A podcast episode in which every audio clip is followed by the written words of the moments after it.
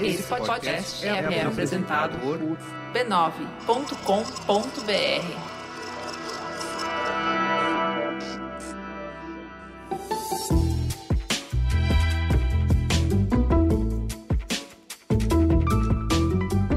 Mamileiros e mamiletes, bem-vindos ao nosso exercício semanal de respeito e empatia. Hoje é dia 20 de agosto de 2020 e eu sou a Cris Bartz. Eu sou a Juva Lauer e esse é o Mamilos, o podcast que faz jornalismo de peito aberto. Pega uma mantinha, aquele chazinho e chega mais, que hoje a conversa tá aconchegante.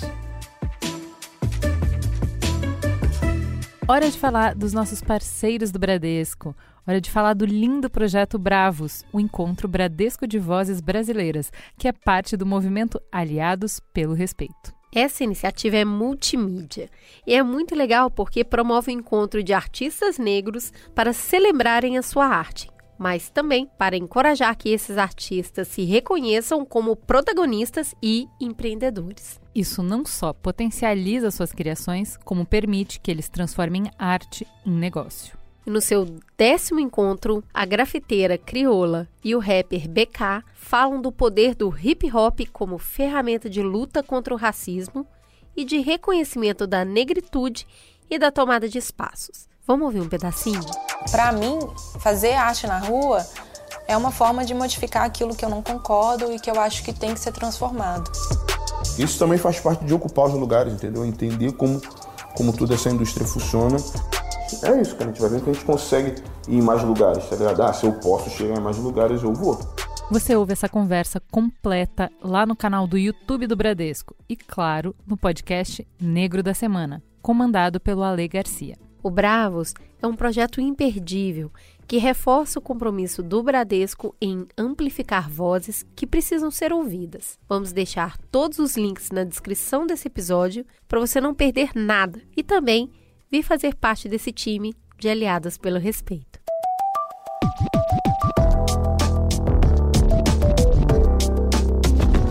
E é hora do Perifa Connection, hora de ouvir a mais nova integrante desse time, a Tuane Nascimento. A Tux, como é mais conhecida, é estudante de Direito na UFRJ, articuladora do Núcleo de Assessoria Jurídica da Universidade Popular Luísa Maim e integrante do Coletivo Negro Cláudia Silva Ferreira, e também do movimento Favelas na Luta. Tá bom para você? Opa! E ela já chega adiantando a pauta de hoje, dando a perspectiva dela sobre o prazer e o poder da leitura e também criticando a taxação de livros. Vai daí, Tux! Fala rapaziada, meu nome é Tuane, vocês podem me chamar de Tux, e eu sou a mais nova integrante do Perifa Connection. E hoje eu estou aqui para poder falar um pouquinho com vocês na coluna dessa semana. A leitura, ela é potência para todos, mas é especialmente potência para a juventude preta e favelada. É um crime querer tirar da gente a perspectiva do prazer através da leitura. Eu lembro quando eu descobri a leitura, foi no sexto ano, eu fui estudar num colégio estadual, chamado Ducipetre, e que fica no bairro vizinho, no Beira-Mar. Antes eu estudava num colégio de bairro, que não tinha um espaço tipo biblioteca. No novo colégio tinha. Era uma salinha com dois estantes que a gente podia pegar livro emprestado semanalmente. A gente anotava nosso nome, pegava o livro e depois devolvia. E aquilo mudou toda a minha relação com a leitura, que antes era uma coisa do estudo, da sala de aula. E ter aqueles livros à minha disposição foi algo novo. Foi um mundo novo a ser explorado. Eu lembro de ter lido mais de 100 livros naquele, naquele ano. Eu conheci muitas informações novas a partir desse novo prazer que eu estava sendo inserida essa nova perspectiva de ter os livros para ler, para levar para casa, para colocar na minha mochila, para sentar no meu sofá, me influenciaram a pensar futuras Tuanes possíveis. Eu fui apresentada a diferentes mundos e eu fiquei cada vez mais próxima de diferentes realidades. E eu me projetei naquelas realidades. Eu comecei a pensar a Tuane dentro daquelas situações, dentro daqueles empregos, dentro daquelas famílias. Uma grande potência né, da leitura para a periferia e para a negritude, né, para além do contato com a escrita formal, né, para além das informações que são passadas, a grande potência é que os livros não nos dão imagens prontas, igual a televisão, a revista, o audiovisual dá. A não ser que o ator indique, né, descritivamente, é, nós temos essa oportunidade de criar aquelas imagens e aquelas representações através da nossa cor, através da nossa vivência, através da nossa estética e através do nosso território. Os livros nos dão essa oportunidade de receber uma informação, de receber uma história e nos projetar a partir daquilo. Nós lutamos, né, o movimento negro, as favelas durante muito tempo pela representação que é dada na mídia, né? Nós nos vimos ou subrepresentados ou estereotipados, é, normalmente com feijão no dente, com o cabelo arrepiado, sendo chamados de diversos nomes, ou nós não aparecíamos na televisão e nas mídias. E o livro, ele permite que, por mais que o autor não diga qual é a sua cor, o autor deixa aberto, ou nós criamos essa abertura para pensar a casa, a pessoa, a personagem a partir da gente. Então, essa é uma potência muito importante. É mais uma oportunidade de sonhar e criar, e dessa vez através de histórias, contos, poesias, cordéis, essa criação do novo, essa reinvenção de representação sempre foi a nossa potência, a potência da favela, a potência da negritude. E é óbvio que um governo como o Bolsonaro vai ser inimigo dessas possibilidades. E o mais óbvio ainda é que a oposição, né, essa decisão de taxar os livros tem que ser feita por todos e todas que pensam as favelas e pensam as periferias como os espaços que merecem. E não só merecem, que têm o direito de descobrir a potência e o prazer através dos livros. Teta.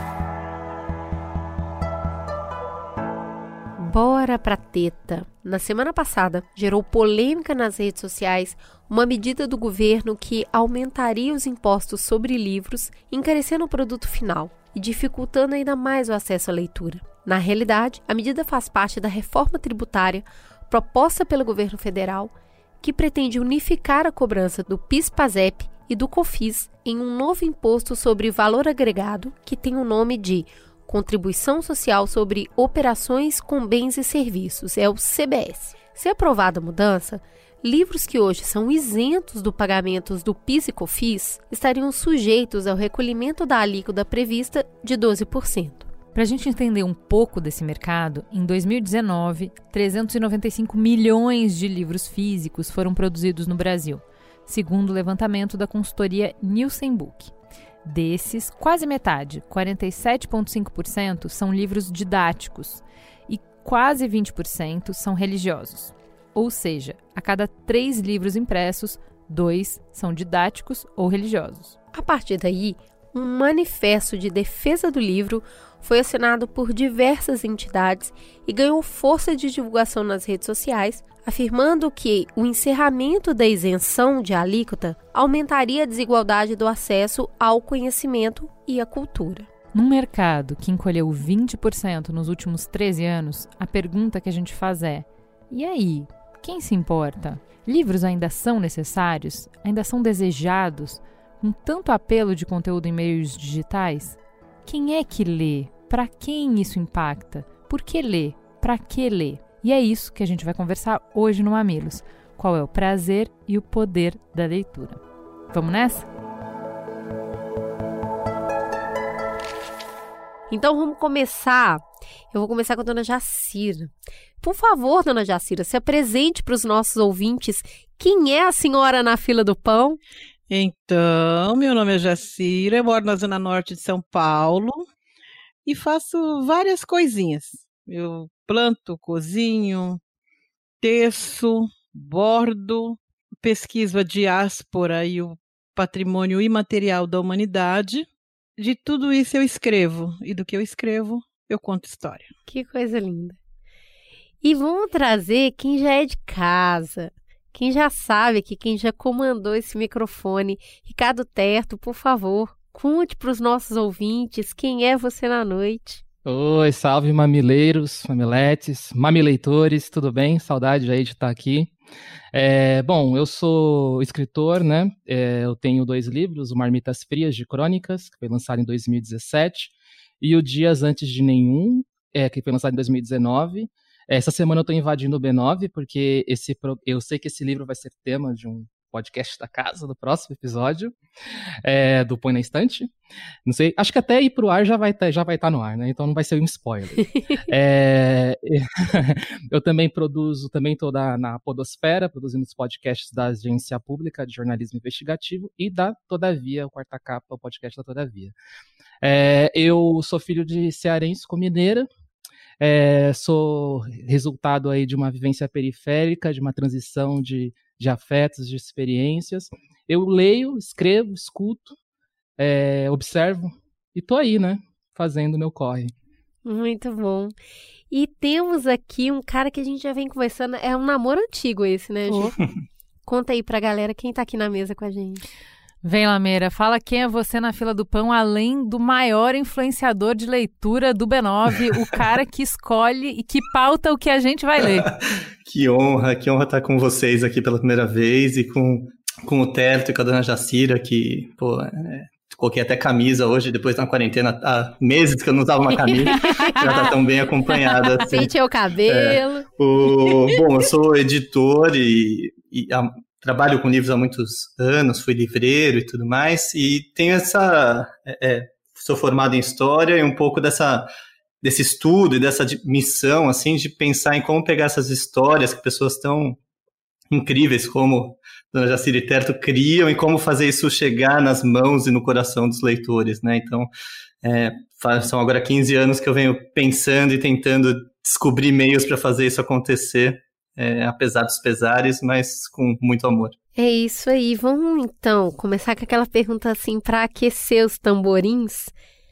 Como é que vocês começaram a ler?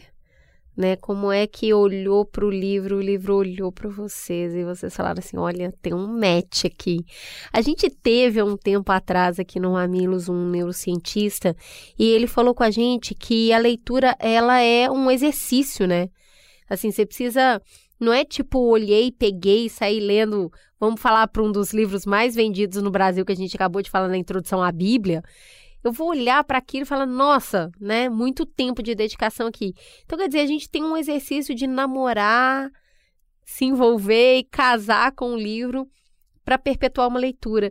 Então, eu queria entender de vocês, começando pela dona Jacira, como é que surgiu o interesse e que livro era esse que foi lá e falou: peraí, daqui em diante você vai ser uma leitora? Bom, não foi tão romântico assim. eu não sei como eu comecei a ler, mas eu lembro que eu tinha vontade de saber o que estava dentro, que eram aquelas letrinhas, mas eu era curiosa por tantas coisas. Eu já lia muitas coisas antes de ler qualquer outro livro. Eu lia as pessoas.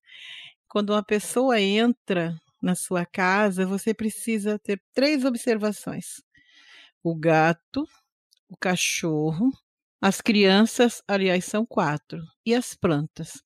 Se o gato sai fora, se o cachorro não liga, se as crianças saem de perto e se a planta murcha, cara, se livra dessa pessoa. Muito bom. Olha isso. É, já faz tempo que a gente está fazendo sala para pessoas que não deveriam ficar perto da gente nunca. Daí, eu lembro que quando chegou nas minhas mãos, na escola, aquela cartilha Caminho Suave, eu achei muito ruim, porque eu já não estava gostando da escola. Eu não imaginava que a escola era uma coisa tão ruim. E eu brigava muito para minha mãe pôr na escola. E aí, a minha bisa me disse: Você quer ler? Então tá, lê a Bíblia. Aí eu li, estava acho que no primeiro ano, li toda Gênesis e achei super legal. E aí já estava lendo Êxodo, e eu disse a ela que naquela parte dos gafanhotos, né? Falei, mas Bisa, não é porque as pessoas comeram os passarinhos? Por isso que tem muito gafanhoto. Deus é bom ou é ruim, afinal de contas, né? Aí ela tomou a Bíblia e não deixou mais eu ler. Me disse que eu era o próprio demônio. Será porque não é, é. mesmo? Essas meninas têm muita é. ideia. É um perigo essa então, menina. Então, era isso. E aí foi. Depois eu fui obrigada a ler coisas que eu odiei. Demorei muito para que chegasse um livro realmente nas minhas mãos, porque para você ter uma boa indicação, você tem que ter bons leitores ao seu redor. Minha mãe não gosta, as pessoas na minha região não tinham hábito de ler. Eu fui desencorajada de ler, sem saber que eu já lia. Né? E aí eu começo a ler as coisas ao redor, ler as pessoas, né? Ler a diretora que fazia assim na mão, né? Dessa forma, como assim, ela é negra, por que ela lê? É, conta pra gente, dona Jacira, se o entorno dizia que isso não era para você, se dos seus pares, né, da sua mãe, da sua avó, da, de quem morava perto de você, não existia o interesse, se você não se espelhava neles, se na escola que teoricamente era para te mostrar o caminho, então, é, expandir além do universo familiar, também te diziam não precisa nem se preocupar que não é para você. Como é que leitura virou uma coisa para você? Eu não sei. Pior do que isso foi quando eu comecei a escrever. Aí ela dava um tema eu, eu não havia percebido que a minha escrita tinha início, meio e fim. Eu só descobria porque elas rasgavam, porque é, eu fui é, chamada de que eu roubava é, aquilo de alguém, e eu já fiquei por muito tempo aqui com uma pessoa do meu lado, eu escrevendo, e depois ela ficar muito irritada. A partir daí, as pessoas me colocavam para lavar os banheiros. Então, assim, eu fui tendo a ideia de que aquilo não podia fazer. Por quê? Porque eu não sabia falar para minha mãe o que, o que. Eu não sei, a gente não sabe trabalhar com racismo. E se não sabe agora, imagine em 1970. Aí eu passei a ser praticamente a faxineira da escola. Só que eu tenho um orixá que me protege. Então, a todo tempo, tinha uma voz dentro da minha cabeça que falava: guarda isso aí guarda isso aí. E ela dizia assim: a sua voz vai mudar, a sua, a sua vida vai mudar, a sua vida vai mudar. Com 10 anos, eu fui expulsa dessa escola por uma composição que eu fiz escrevendo tudo isso que eu contei para vocês. Estava lavando banheiro há cinco anos, há quatro ou cinco anos. A diretora chamou minha mãe e disse para minha mãe que papel e lápis eram armas na minha mão, porque eu era muito mentirosa. Na verdade, elas tinham medo do que eu escrevi. E aí ela disse que estava na hora de me colocar como empregada doméstica e trocar o lápis e papel por rodo e vassoura. E sorrindo para mim, ela dizia isso. Mas eu tinha tanto ódio da escola que eu achei que ela me favoreceu. Aí eu fui caminhar a minha vida.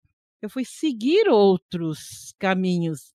E a bendita da voz não saía de dentro de mim. Olha, guarda isso. Olha isso aqui, por exemplo, as histórias da minha bisavó. Guarda isso, um dia alguém vai te perguntar, você vai saber.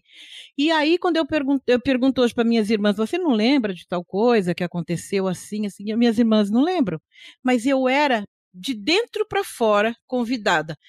Presta atenção nessa conversa, que são as conversas das mulheres da minha região.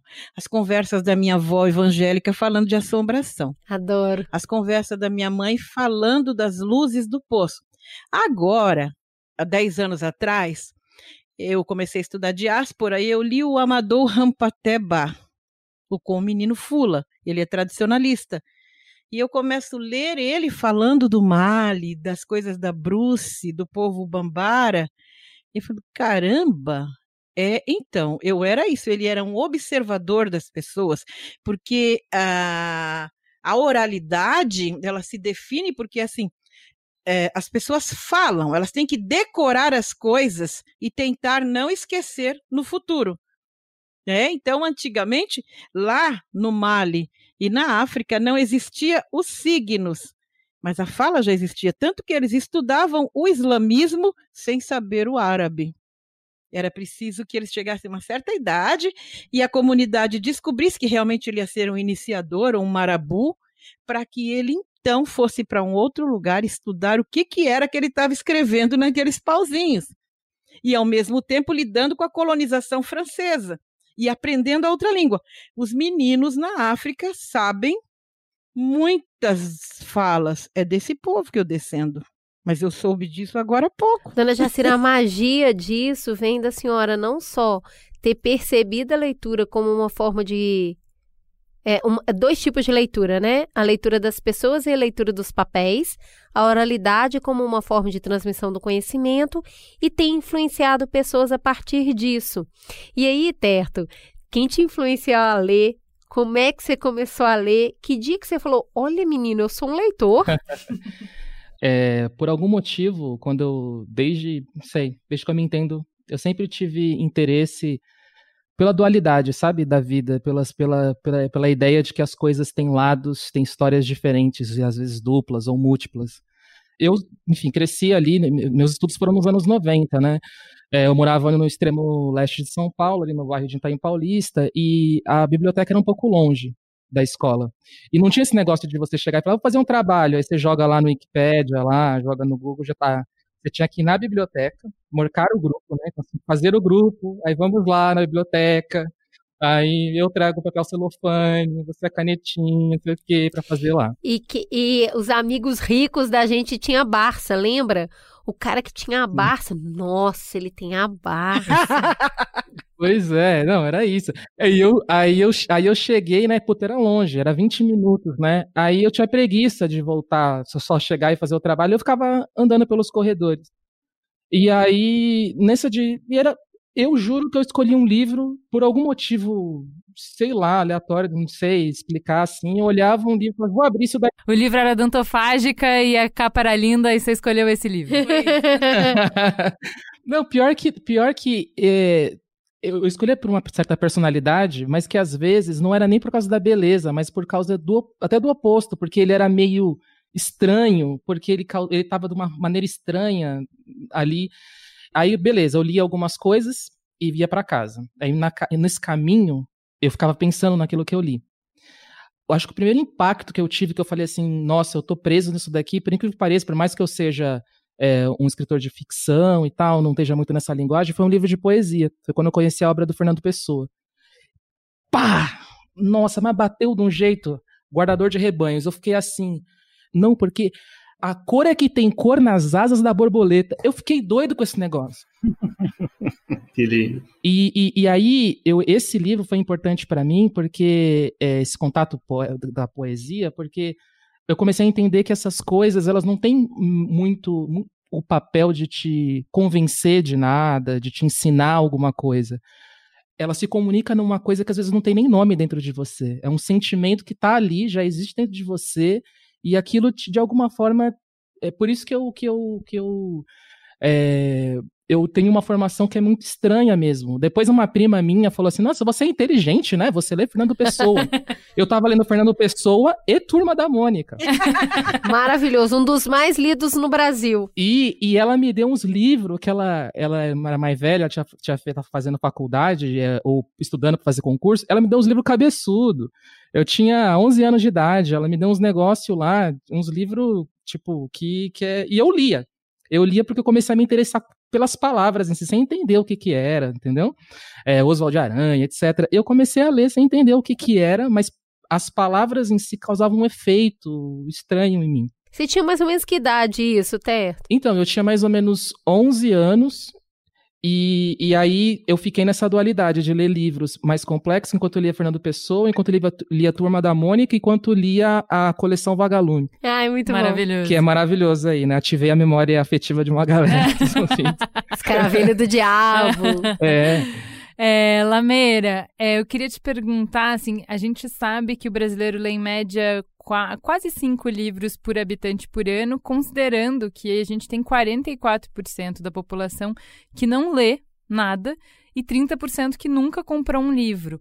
Como é que nesse cenário, nesse berço esplêndido, nasce um leitor? Como é que foi para você se apaixonar a ponto de não só ler, como querer é, editar livros? É uma, uma dúvida mesmo. É muito gostoso ouvir a, as histórias, porque quando a gente começa a falar de como a gente se formou leitor, a gente vai falando um pouco de como a gente se formou, ponto também, né? A gente vai se abrindo, né, um pouco da nossa vida.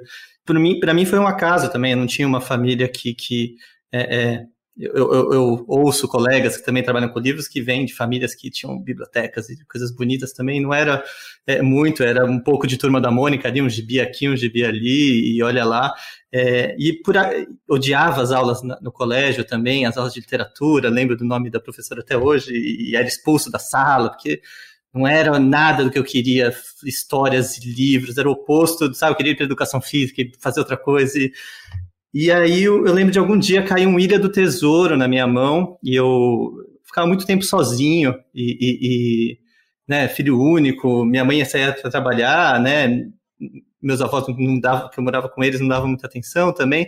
Então eu comecei a mergulhar nesses universos de tentar ocupar meu tempo. E o Ilha do Tesouro, eu lembro que viver com o Jim, né, o, o, o, um personagem que tinha mais ou menos minha idade e, chegar um pirata e ele ia para uma ilha e, e, de repente ele estava numa paliçada e era de noite, os outros estavam atacando e eu, caramba, e aí o livro tinha sido escrito há mais de 100 anos atrás. Eu falei, não é possível, cara. Isso aqui é, é, é muito surreal. Assim, eu lembro de ficar impressionado lendo, sabe, na cama que minha mãe dormia, molecão, assim.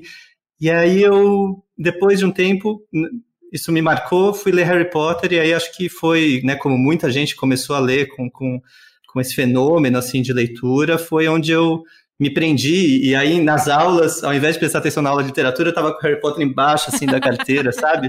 Falando, ah, deixa eu ler isso aqui que é mais legal do que eu queria, porque tava ensinando Perrault e, e, e, e contos de fadas que não me interessava em nada na época. É, depois fui reler, e legal, mas naquela época é, tem esse descompasso, né, do que querem ensinar e o que você quer consumir. E aí foi tudo, foi, foi um crescendo, mas eu acho que acho que todo mundo tem várias, vários pontos, né? Outro que me marcou, é, eu também tive uma criação é, é, evangélica e, e eu lembro de estar no cursinho e um professor ter faltado. Eu queria prestar química na faculdade. É, e o professor tinha faltado e veio um de literatura lá. E ele pegou e foi ler A Igreja do Diabo, do Machado de Assis, para oito pessoas que estavam lá. Ele sentou, um, um professor bem magrelo, cabeludo, assim, ele começou a ler. E aí ele acabou e eu caraca, de novo, sabe aquela, aquele sentimento? E aí começou uma discussão entre as pessoas da sala, é, é, revolta, né, algumas revoltadas com aquilo. E eu falei, nossa, um texto pode gerar também essas, é, é essas discrepâncias em, em, emoções, em sentimentos. Com Harry Potter, eu estava lá na internet, sabe, no, no, no, Mirk, conhecendo gente do Brasil inteiro. Então, acho que muito da, da, da leitura já veio para mim com essa conexão, de ver as outras pessoas lendo, de como que isso pode circular, e depois entrar na livraria que foi paralela à faculdade, mais do que minha faculdade, acho, ver livreiros, pessoas lindas, clientes, e aí era uma, uma sensação deliciosa de ter esse mundo a seu dispor, e cada semana você descobrindo um pouco de um canto diferente, assim, né? Então. E, não, e ele é tão apaixonado tão apaixonado pela, pela Ilha do Tesouro que é uma das edições que você colocou a mão brilhantemente aí e lançou, né? Foi, esse foi um que foi, é, é, foi para lidar comigo mesmo do passado, assim, de ter lido aquilo e de sentir que eu queria fazer mesmo. É, é eu adorei a edição, infelizmente é uma das menos vendidas da editora. Mas... Olha, Mas, tá tudo bem. Eu tenho. Atrás de você o cartaz, eu não lembrei. Eu adoro essa edição, é linda, maravilhosa. Olha, Olha só, que lindo, desenhou. Bom, mas a gente tá falando aqui daquele livro que cai na sua mão e te transforma de alguma maneira, amplia sua percepção de mundo. E a gente estava levantando uma lista dos livros mais lidos no Brasil. A gente já citou, né? A cada dois livros publicados, a cada três livros, um é a Bíblia ou um livro de cunho religioso hoje no Brasil. Então, quando a gente vai falar dos livros preferidos, a gente está falando em primeiro lugar Bíblia, depois tem A Culpa é das Estrelas, A Cabana, O Pequeno Príncipe, 50 Tons de Cinza, Diário de um Banana, Turma da Mônica, Violetas na Janela, O Sítio do Pica-Pau Amarelo, Crepúsculo, Ágape, Dom Casmurro, O Alquimista, Harry Potter, Meu Pé de Laranja Lima, Casamento Blindado e Vidas Secas.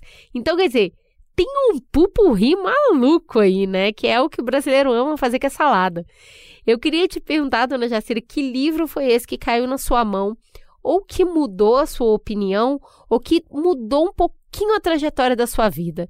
Depois que a senhora leu esse livro, falou assim: peraí, tem coisa aqui que me transformou. Que livro é esse? Olha, antes, deixa eu falar uma coisinha sobre a Barça. Venha.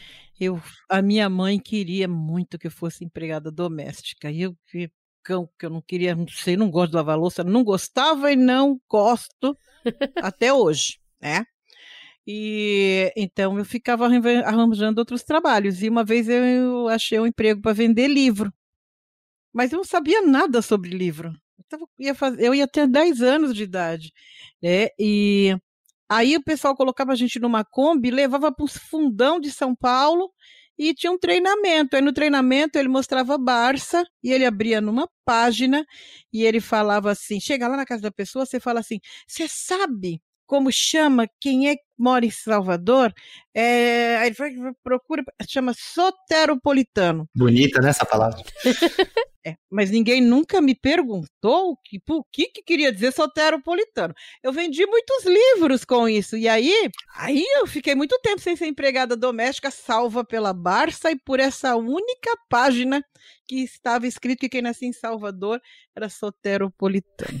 Muito Maravilhoso. Bom. Era igual eu pregando que só vi, eu só sabia um texto da Bíblia, então eu só usava aquele. e ninguém nunca me perguntou o que, que era sotero. Ai, meu Deus, se alguém fizer essa pergunta, eu tô lascada. Não me fizeram.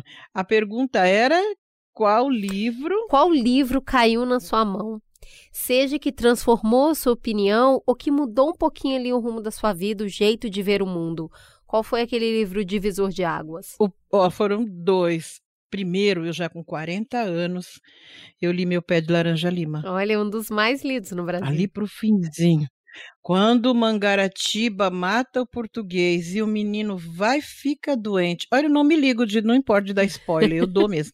E o menino fica doente, ele tinha uma situação de violência e ele vai para a cama, ele quase morre. E aí um dia o pé de laranja lima entra dentro do quarto para dizer para ele que ele cresceu. Isso aconteceu comigo quando eu fui para o convento.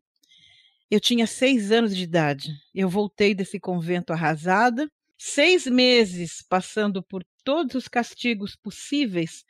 E depois eu fui para uma UTI, eu fiquei muito doente. Então, quando eu voltei para casa, eu voltei sem andar e sem falar.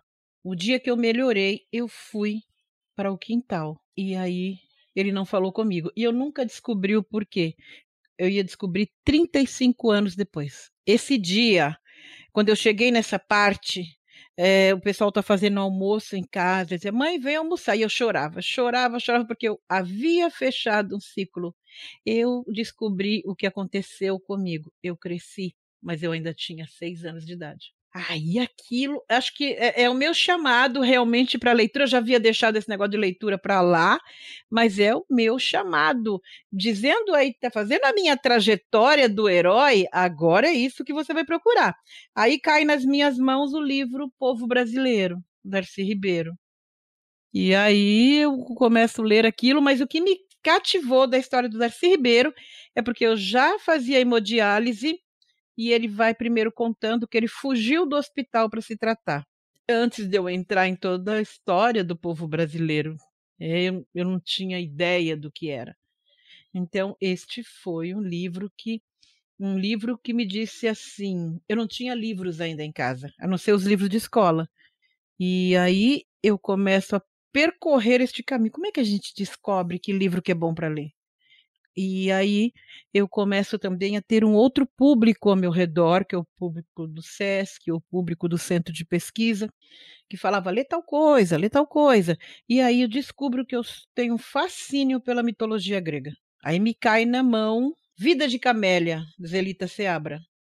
Um livro que eu comprei que estava caindo os pedaços. Assim, gente, não dava nada por esse livro, todo rasgado, um sebo. E quando eu começo a ler, eu não, não tinha encontrado coisa melhor na vida. Certo, eu vou passar para você agora. Qual foi o livro que mudou o rumo, que mudou a trajetória, que te fez pensar diferente ou que expandiu o seu universo, te fez ver que o mundo era maior? É, então, eu acho que é mais nesse sentido da expansão, né? Acho que tem três livros que foram muito importantes para mim. O, o, primeiro é um que não bate muito bem, às vezes, nas crianças da, da idade que eu tinha quando eu tive contato com esse livro, mas em, mil, em mim foi maravilhoso, que é o Memórias Póstumas do, de Brás Cubas. Eu, eu fiquei. Eu acho que de tudo somando filme, acho que não só é, tirando música, né? Que música realmente você escuta várias vezes a mesma coisa, mas, tipo, tirando, somando filmes, séries e outros livros, foi a obra que eu mais revisitei. foi, o, foi o Memórias Póstumas. Porque tem essa coisa do livro também. Você lê ele num, num período da vida. E aí você tem uma conversa. E é isso que é uma, uma coisa que eu acho que talvez em algum momento a gente vai entrar aqui sobre o objeto, o livro, ele permite ser encontrado em algum momento. E isso, isso que é um, uma grande, o grande diferencial dele para outras, outras mídias, né? Então eu, sou ativo, né? Digitalmente eu vou ter que ir lá abrir o e-book para ler. Agora o livro não, ele está aí. E aí, de repente, você esbarra nele e aí, eh, deixa eu ler um pouquinho aqui de novo. E aí você tem um outro contato com ele. Então foi o braço, foi o Memórias Póstumas de Brás Cubas que eu acho que, que falou assim, putz, tem tanta coisa pra gente pensar sobre a vida, sobre, sobre as relações, sobre o mundo, sobre a morte. Porque é isso, eu leio porque a vida é horrível também. E eu leio porque a vida é maravilhosa. Eu leio por causa desses dois motivos, né? É, eu li uma antologia do Milor Fernandes, que é um cara que me inspirou muito nas questões, na, na, na visão crítica, na forma como escrevo crônicas, a Bíblia do Caos. É, e é isso é muito louco, que é, é um calhamaço enorme, com página faltando, com os negócios, com umas, e eram, eram verbetes dele, né? Aquele cara que tinha um raciocínio muito rápido sobre tudo, sobre todas as coisas. Eu fiquei fascinado por ele, li peça de teatro, a primeira peça de teatro que eu li foi em formato livro, foi do Milor Fernandes. E um outro livro que, que fez uma revolução na minha vida foi A Revolução dos Bichos. Porque aí eu, eu aprendi nesse momento que existem muitas formas de você contar, de você atingir as pessoas. Você não precisa sempre ir direto no assunto. Você pode trazer as coisas através de metáforas, através e, e que os sentimentos são universais. Porque eu, na periferia de São Paulo, estava me conectando com uma parada que um cara lá continente leste europeu criou décadas antes, ou um cara do, do, do, do Rio de Janeiro, um, um, jornalista 60 anos mais velho que eu, cresceu no Meia, ou um, um outro escritor que já estava morto há décadas antes, isso comunicou comigo, com a minha vivência. Então, isso que eu acho espetacular assim, na questão do, do, do, dos livros, né? É, o, o Guia do Mochileiro das Galáxias é outro livro que eu fiquei louco. E, e, entende? E, e, eu via, eu no meio ali andando nas ruas, nas vielas, não sei o quê, eu, me, eu entendia aquilo né? Um, então, é, acho que foram esses, acho que esses, vou colocar os quatro, vou colocar o Guia do Mochileiro das Galáxias na lista também. é muito interessante ouvir, né, vocês falando sobre livro, porque o livro deixa esse espaço para ser, né, ele não vem completo, ele se deixa completar pela nossa vivência, né? Então, quando, né, o, o, o Terto está falando de, dos livros que entraram na vida dele nesses momentos e como ele se conectou com a vivência dele, com, né, seja o Warhol, seja é, a dona Jacira falando do, do é, como o livro mostrou para ela que ela tinha crescido de certa forma, né? Então, é, eu achei essa pergunta que vocês fizeram é muito boa, porque é, é, o livro que te encontrou na hora certa. Não tem, às vezes tem livros incríveis, lindos, que não te encontram na hora certa da sua vida e que você não vai é, é, entrar no mesmo rio com ele, sair, né? Você vai, às vezes vai nadar contra a correnteza, vai sair ali, ah, beleza, entendi, tudo mais, mas não vai, né? Então, é, eu não sei, eu acho que isso é, é, a coisa mais bonita. Quando eu trabalhava em livraria, era, era esse privilégio de ver as pessoas contando um pouco da vida delas e você tentando, sabe, qual que eu vou, vou jogar ali para ir com ela e depois ela voltar e falar, não, odiei ou não, amei, esse livro mudou minha vida, não sei o quê. É, é, é, o livro tem esse poder, mesmo que é difícil, assim, filme tem, música legal também, mas o livro, acho que como é uma, uma entrada mais profunda, uma meditação em torno daquilo, né, que você fica mais tempo junto, acho que possibilita essa, essa experiência tão marcante assim. É, o que você está falando vem muito de encontro com essa pesquisa da Nielsen Books que fala que quem lê, lê 25% das pessoas que leem, leem por gosto. Elas leem justamente pelo interesse. E vem a, a, depois tem a atualização cultural, que é 19%, distração, que é 15%, motivos religiosos, 11%, crescimento pessoal, 10% exigência escolar é 7%. Então, assim, as pessoas, quem lê, lê porque gosta e se envolve com história. E aí você estava falando sobre isso de encontros e desencontros, né? Às vezes, você já citou aqui, Lameira, alguns livros com os quais você se encontrou e se fez leitor. Tem algum livro que você se desencontrou num segundo momento? Tipo aquele que você leu e aí num segundo momento, aí você amou. Fui ler de novo e falei, gente do céu, não era bem isso não não gostei mais, eu acho. Teve algum desencontro, algum desamor? Putz, não sei, eu acho que quando oposto, eu sinto né? que... Não gostei de primeira, depois gostei. É, é, isso tem, vou falar, mas acho que quando eu sinto que isso vai acontecer, eu poupo o livro de... de Ai, que lindo. De, desse sentimento comigo, sabe? Eu falo, não, deixa ele naquele lugar onde ele foi bom naquele momento e, e que tudo bem, ele vai... É, mas o oposto, eu tô vivendo agora, assim, nem tinha separado ele para falar, mas é, uma época eu morava com um grande amigo, o Caleb, e ele me indicou um livro, é, isso faz mais de 10 anos, antes do Antônio nascer até, é, que era o Se um Viajante numa Noite de Inverno, né, do Ítalo Calvino. E eu peguei, não sei se vocês já leram esse livro, mas ele, ele é muito particular. O, o, o, autor começa a falar com você, e a partir do momento que ele está falando com você, ele vai desenrolando a história. E quando eu peguei, eu falei, nossa, que pretencioso, que bobo, sabe? Fui eu sendo, né, bobo, mas é, é, colocando esse espelho nele, assim, né? E agora eu peguei para reler, e é das coisas mais bonitas, é, é é, é, ele te mostrando como um livro é feito, ao mesmo tempo de te mostrando como você participa daquele livro. É um livro que eu indico muito, assim, e foi isso. Demorou 10 anos para eu voltar nele e falar, ah, putz, tá bom. E, e, e aí esses clássicos que a gente está editando, eles vêm com uma... A gente tá, vai subir em breve uma edição nova do Dom Casmurro. Eita, pega que esse livro, olha, é aquele livro que eu acho que bate no, no tempo errado. Porque Dom Casmurro, na minha época de escola, ele era exigido no vestibular. Era muito difícil você fazer algum vestibular que não fosse exigido. Você fez um ano ou no semestre, e eu li aquilo e falei, gente, gostei não. É. E aí, agora na vida adulta, todo mundo fala assim: olha, lê Dom Casmurro, porque ele é bom. Eu falei, ah, mas não, é, não foi uma coisa que eu me envolvi tal. Não, é que você era nova. Então eu acho que a gente tem essa questão, principalmente quando a gente está falando de vestibular, de muitas vezes trazer livros extremamente adultos para pessoas que estão em início da vida delas. E muitas delas vão ter esse primeiro contato com leitura para fazer a leitura, para fazer uma prova. E aí pega ranço. E pega Muito. ranço de coisa boa. Então vou, vou aguardar essa nova edição aí, tá bom? Para ver se eu faço as partes. Não, aí, aí vem os textos extras, e aí a gente né, vai, vai ter texto da Conceição, Evaristo, que vai ter texto do Giovanni Martins, e aí cada texto que você chega, você ajuda você ler o livro com, com sabe? Faz uma triangulação com o que a outra pessoa sentiu. Daquele... E aí isso é, é, é, Você vai lendo. É quase que, sabe, aquele meme que, sabe, você tá assim, aí depois o, a cabeça vai, vai crescendo e ficando cada vez mais iluminada e criando raios. Você vai, caramba, isso é demais. E tem um livrinho também que eu acho que é, que é legal de indicar para quem, dentro dessa discussão, assim, para ler, é um livro de 90 páginas, que é do, do Todorov, que é é um crítico também, tem alguns livros de história e tudo mais, que chama Literatura em Perigo. É, isso que você está falando, Cris, da, da, leitura na escola como é, é um desafio para o prazer, e ele, que é um cara extremamente culto, colocando, trazendo o prazer como o ponto principal da leitura e o resto como secundário, terciário, é, e, e, ele falando isso com uma propriedade tão bonita, ao mesmo tempo de uma forma tão amorosa. É um livro que saiu pela Difel, é A Literatura em Perigo, do Tsvetan Todorov. Eu indico muito, assim, foi uma das coisas que me fez formar é, é um pouco do que eu gostaria de criar enquanto editor, sabe? Muito lindo. É, Dona Jacira, como é que você vê que a leitura nos ajuda a afinar o olho? Sabe isso que você falou, que a sua voz interna te contou, que falava, presta atenção nisso, guarda isso, escuta isso.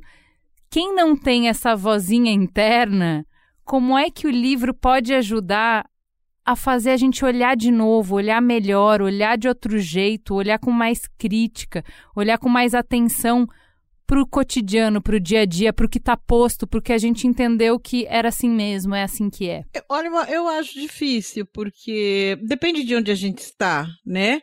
É bem complicado, mas as viagens que a gente vai fazendo são fantásticas. Eu não consegui ler na minha infância, mas eu li a Serra da Cantareira. Eu sei tudo sobre os tatus, eu sei tudo sobre as formigas. Eu li a história, eu li tudo sobre o pé de feijão. Uma criança doida que fica vendo um pé de feijão, deu uma rama, deu uma folha, deu outra folha. É um dias e dias, meses de mesma pesquisa. E até ele dar a flor, e quando ele deu a vagem, eu descobri que o que deu na vagem foi aquilo que eu vi no chão, só que ninguém queria saber. Ai, olha aqui, isso aqui. A minha mãe, coitada, ela me viu com quatro caroços de feijão para sustentar cinco pessoas, ela precisa de pelo menos dois quilos, né? Ah, não tinha o menor sentido. Por que, que eu continuava? Eu continuava, porque esta é a minha missão. Eu ia demorar tempos e mais tempos e entrar por um caminho mergulho, porque assim a gente afunda. Eu virei alcoólatra, eu já estava me tratando com psiquiatra, eu tive várias doenças por conta de questões psicossomáticas, de não entender nem o mundo nem a vida, e de repente eu sou levantada depois da doença. Quando eu achava que era o fim, primeiro eu li Minuto de Sabedoria. É hora de parar. Depois eu li O Espírito da Verdade. Quem tem razão, afinal de contas? E eu volto para casa e novamente as pessoas não querem ler. Elas não gostam. E eu já saí por aí tentando falar da importância de ler. E as pessoas até dormem. Tem, tem uma amiga minha que fala assim: ah, lê da dor de cabeça. Ai, lê. Da... Quando a pessoa não gosta, ela cria uma história. Mas aí eu tinha que me diferenciar. Esse não é o meu caminho. O meu caminho é o da leitura. Eu sou uma pessoa que, se eu não ler, o meu mundo se destrói. E aí eu deixo o meu livro, gostei. Meus livros é tudo rabiscado, eu converso com o leitor, com o escritor, eu falo, isso eu não gosto, isso é mentira, isso não sei porque meus livros não servem para mais ninguém, gente. é? Muito bom. Olha só, Terto, é, quando a dona Jacira traz essa, esse, essa locomotiva que move ou para o leitor, uh, isso bate um pouco aqui nessa pesquisa da Nielsen Book, que fala que quem não lê 33% alega que não lê por falta de tempo. 28% fala que não gosta de ler. E 20% não lê porque não sabe ler. Então a gente tem aí uma conversa, é, uma conversa tênue, né? Sobre o que eu gosto, o que eu sei fazer e o que eu não tenho condições de fazer. E você passou de leitor para escritor. Então, em que momento esse caminho de leitor ávido, te leva para escritor. Que olhar transformado é esse que consumiu tanto e achou esse consumo tão interessante que também passou a produzir? Como que isso transforma você e transforma a sociedade que você quer viver? Muito legal. É, então, o, o, o, o, fato de eu ter lançado um livro foi um marco absurdo na, na história da minha família, né? Porque a minha família é uma história de artistas que não se consolidaram. Então, minha mãe, ela, ela, ela, é, ela é uma artista. O meu irmão, ele tocava cavaquinho de uma maneira muito boa. A minha irmã, ela canta muito bem. Mas isso não entrou na vida deles. Isso acabou, as outras coisas tomaram, né?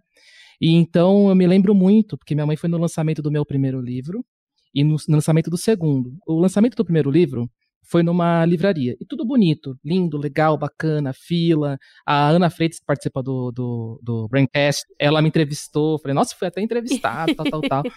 É, a minha mãe foi, ficou super orgulhosa. Nossa, que legal, não sei o quê. Aí, o segundo foi num bar, o lançamento do livro. Qual que você. Qual das, dos dois lançamentos você acha que a minha mãe gostou mais, se soltou mais, ficou, ficou feliz de estar ali no ambiente? Foi no bar. Quando eu fiz o lançamento no bar, por quê? Porque ali era o livro dentro da vida acontecendo. A literatura precisa caber na vida das pessoas. Esse que é o, o, o, o grande, acho que a, grande coisa que, que, que, me motiva, o grande pensamento que começou a falar assim, puta, eu vou escrever, foi a partir disso. É, quando eu cheguei mais ou menos ali com. Porque eu comecei a escrever pela internet. Então eu sou, eu sou uma pessoa que. É, é, eu posso falar que eu sou de uma geração que começou a escrever através de outra plataforma que não seja o livro específico. Vou falar para o livro. Eu falo diretamente com o leitor, sem a ideia da formatação e do projeto. Isso foi o começo. Eu tinha até uma birra com o livro. Eu tinha, eu achava que que o universo da literatura, dos livros, do mercado editorial era feito por muitas pessoas pedantes, às vezes. né? Então não você é uma, chega e fala assim. Não é uma percepção. Mas é mesmo, tá? Você não tá enganado. A gente pedante mesmo. Não, Dom Casmurro, o que. O, não, por, veja bem, qual que é. O que, que ele quis dizer quando ele falou tal coisa? Opção A, opção B, opção C.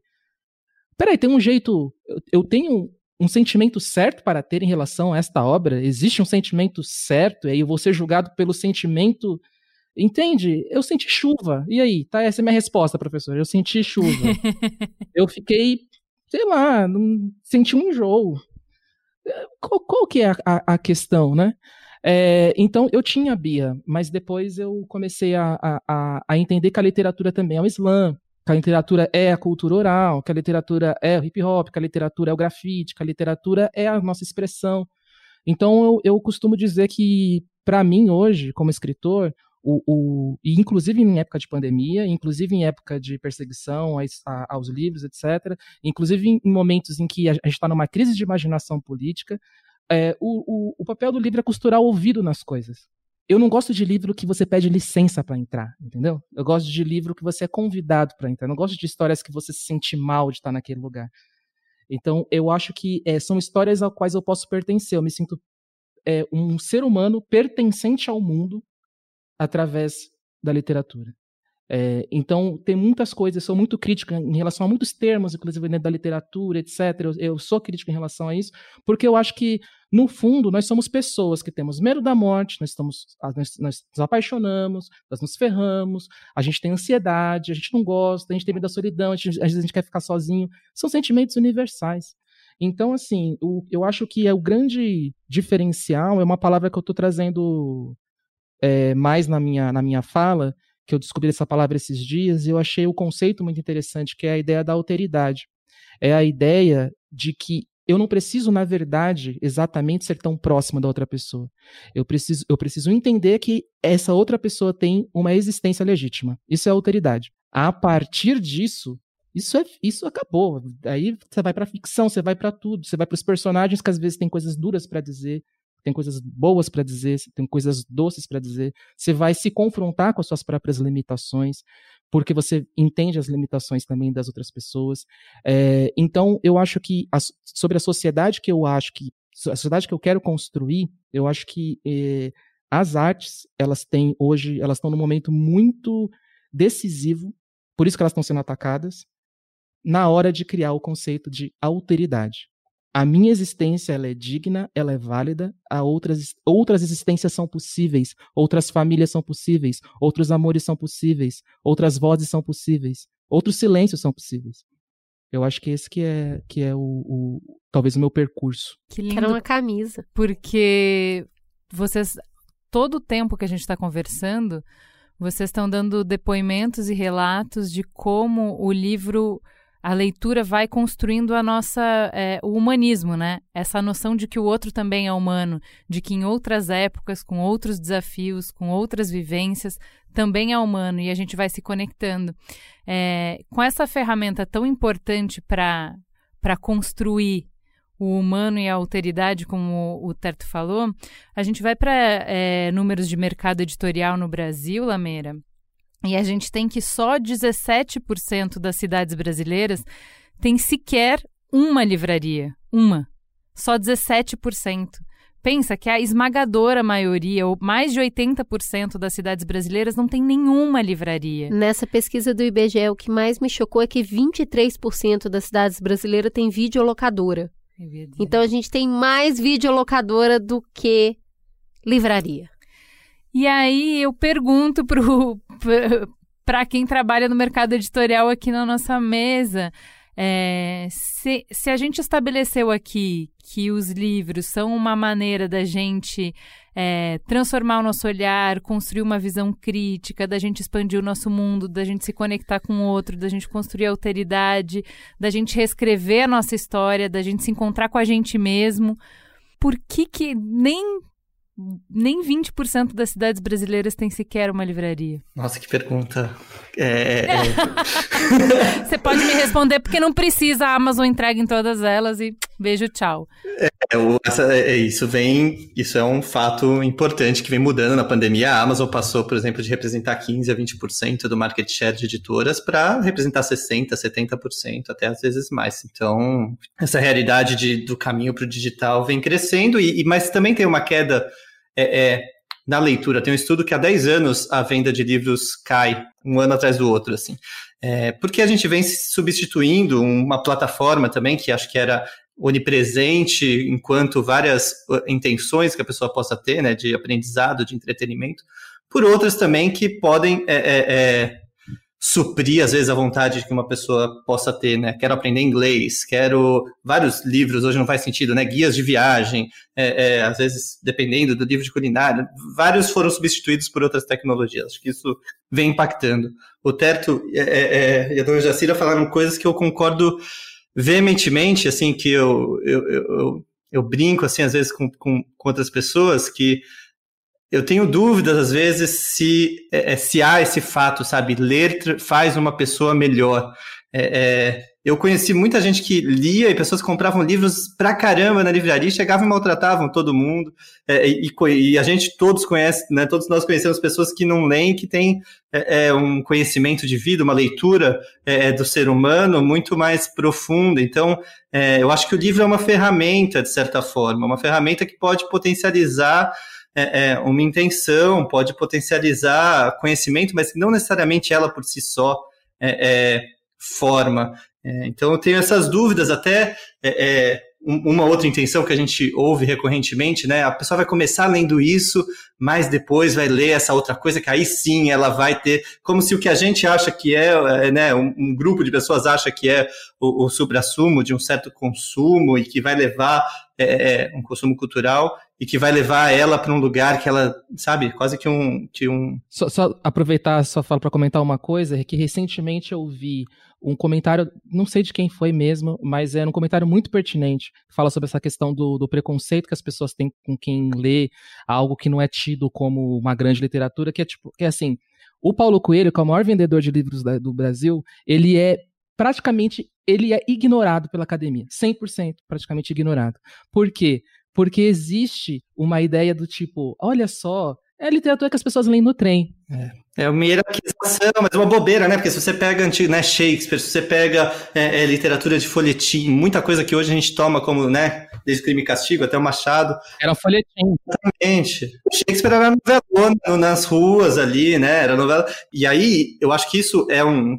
Fiz essa, volta para tentar responder sua, sua pergunta de como eu acho que a gente pode fazer. É, fazer pessoas mais pessoas se interessarem por essa plataforma de, de leitura, é mostrar que isso pode fazer sentido na vida dela e, e talvez criar produtos que façam sim, né, é, é, obras que façam sentido na vida dela, isso que, que, que é, o Ricardo falou, de criar realidades mais atuais é, é e que a gente vê é, é, passando, acho que os livros eles viraram uma coisa sagrada, inalcançável, até por causa desse respeito que a gente tem por experiências que mudaram a nossa vida, mas ele não pode ser uma coisa tão longe da nossa realidade. E quando tem, é, quando as editoras começaram a lançar livros de youtubers, assim, né, todo mundo fala, ah, isso não é livro, isso. E aí entra num conceito, né, é, que eu acho super interessante discutir. Depois a gente pode ter conversas mais longas sobre o que, que, que é um livro, qual né, o que, que é o livro? Porque a gente confunde, acho que o conteúdo, a literatura, a história que, que muda a gente com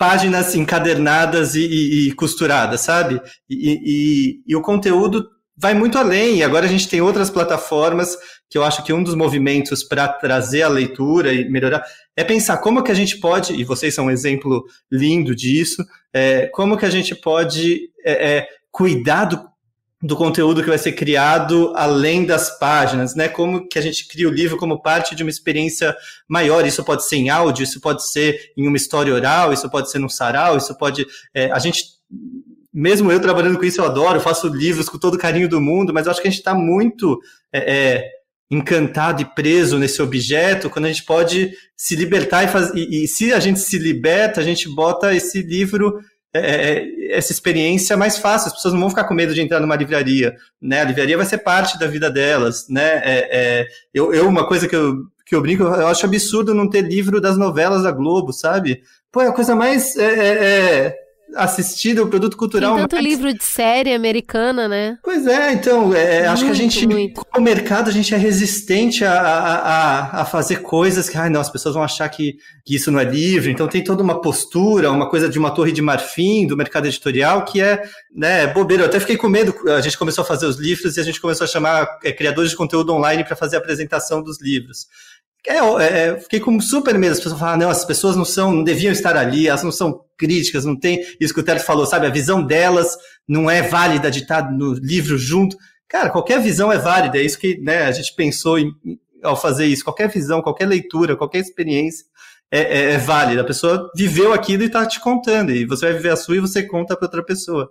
É, então, acho que se a gente fizer esse esforço é, é, e aí é, é, a longo prazo, eu não sei se a gente tem tempo para reverter, sabe, esse, esse caminho de queda, mas de mostrar para as pessoas que é só o Netflix é legal, né? Você ouvir um podcast é legal, ler um livro é, é, tão legal quanto essas outras coisas e tá tudo certo. Se você não lê, tudo bem. Se lê só ano que vem, tudo bem também. Dona Jacira, a senhora comentou um pouco dos seus pares, né?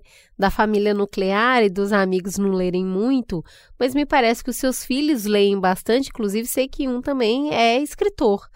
E aí, o, o Lamena tá falando dessa né, a quantidade de concorrência que a gente tem com o livro, né? O brasileiro majoritariamente 73% dos brasileiros em seus momentos de lazer vão assistir televisão, a música vem para 60%, o uso da internet para 47%, sair e ver amigos 45%, assistir filmes em casa 44%, WhatsApp 43%, e aí, quando a gente cai para a leitura, vem para 24% dos brasileiros, como um, um, o que o brasileiro gosta de fazer. Inclusive, 24% também é o número de pessoas que gostam de praticar atividade física e esporte, tá? Dona Jacira, como mãe, como é que a gente incentiva os filhos a ler, esses filhos a terem amor pela leitura? Qual que é a magia que aconteceu aí na sua casa? Conta. É, olha, eu não sei bem explicar, né? Mas eu, eu já com os filhos e com aquela ideia de que ler não era bom, escrever também não. Mas eu tinha coisas escondidinhas, sabe? A minha toca, igual a pessoa que mora na rua e que reserva um lugarzinho para você. Então ali fica o meu altar, as minhas coisas, a minha toca. Hoje eu costumo colocar para vários lugares da casa. E eu achava que ninguém estava percebendo isso, mas eles percebiam. E eles ficam hoje em dia me falando coisas que até eu já esqueci. E eu, tipo, onde é que você viu isso? Foi você que, por exemplo, quando o Leandro fez agora o amarelo, eu pergunto, mas onde você ouviu o Belchior? Você. quando a Esmalha, quando eu fui assistir o, o show dele, Falei, caramba, já vi essa poesia em algum lugar. Eu, quando eu vi, quando Esmalha enlouqueceu, foi-se na torre a sonhar. Vi uma lua no céu e vi outra lua no mar. As asas que Deus lhe deu. Falei, ah, é, é mesmo. Eu falava alto, é? falava. Ah, tá. É. Mas eu queria, é, antes de voltar nisso, eu quero falar duas coisas que o, o Terto falou de Islã. E assim, a biblioteca era meio que uma coisa proibida para nós, né? Biblioteca, livraria. E eu não entrei nelas, esqueci, deixei para lá. Mas quando o lançamento do meu livro, ela foi feita em várias livrarias do centro. Sempre vai um grupo de amigos e a gente ali se sente acolhido. Mas teve algumas livrarias que a gente via no olhar das pessoas, né? O que, que esta negra está fazendo com este livro? Nem sempre todos os amigos podem ir. E aí, o ano passado, a Roberta Estrela Dalva me convidou para ir ao Islã. Aí eu falei, gente, por que, que eu não tinha descoberto esse grupo antes? Então, se ali tem tantas pessoas que, que, que, que falam, que escrevem, é porque elas leem alguma coisa. Eu caí no ninho como o meu, porque e aquilo me estimulou tanto que eu fui em um, depois eu fui conhecer os outros, eu fui lá para a Zona Sul, eu fui para vários lugares, eu falei, gente, existem pessoas que leem. Né? E isso foi para mim um encontro mágico do vendedor, o que vai, o, o escritor. Não tem esse negócio de você encontrar um crítico para falar de você. Vá você lá e venda o seu livro, fale, venda o seu peixe. Uma outra coisa desse negócio de ler aquilo que as pessoas querem, eu gostaria seguir o caminho das pessoas que gostam de puxar saco e que acham assim, todo mundo está lendo isso, todo mundo está usando isso, é esse sapato que estão usando, mas eu não sou assim. Agora a onda é assim, ai, o que, que você está vendo do Netflix, né? E as pessoas riem muito quando, gente, ainda estou avaliando o Alto da Compadecida. Eu não encontrei outra coisa igual a mim. E foi vendo o Alto da Compadecida que eu cheguei no Mateus Manastergaile, que eu descobri que a mãe dele morreu, que se suicidou, que ele fez uma peça maravilhosa. Eu vi todos os filmes em que ele é diretor. Depois passei para Ariano. Ariano, eu fui lá para 1930, descobri por que é que a Paraíba se chama é, João Pessoa, por que, que mudou de nome, a questão do cangaço.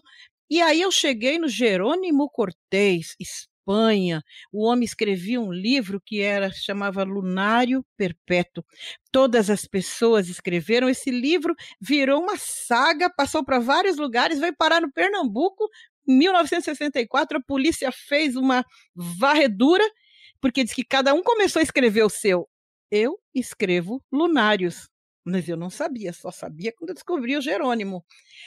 Em, mil, em 2017, eu me descobri lésbica. E eu escrevi 12 livros me avaliando pela fase da lua. Culpa do Alto da Compadecida.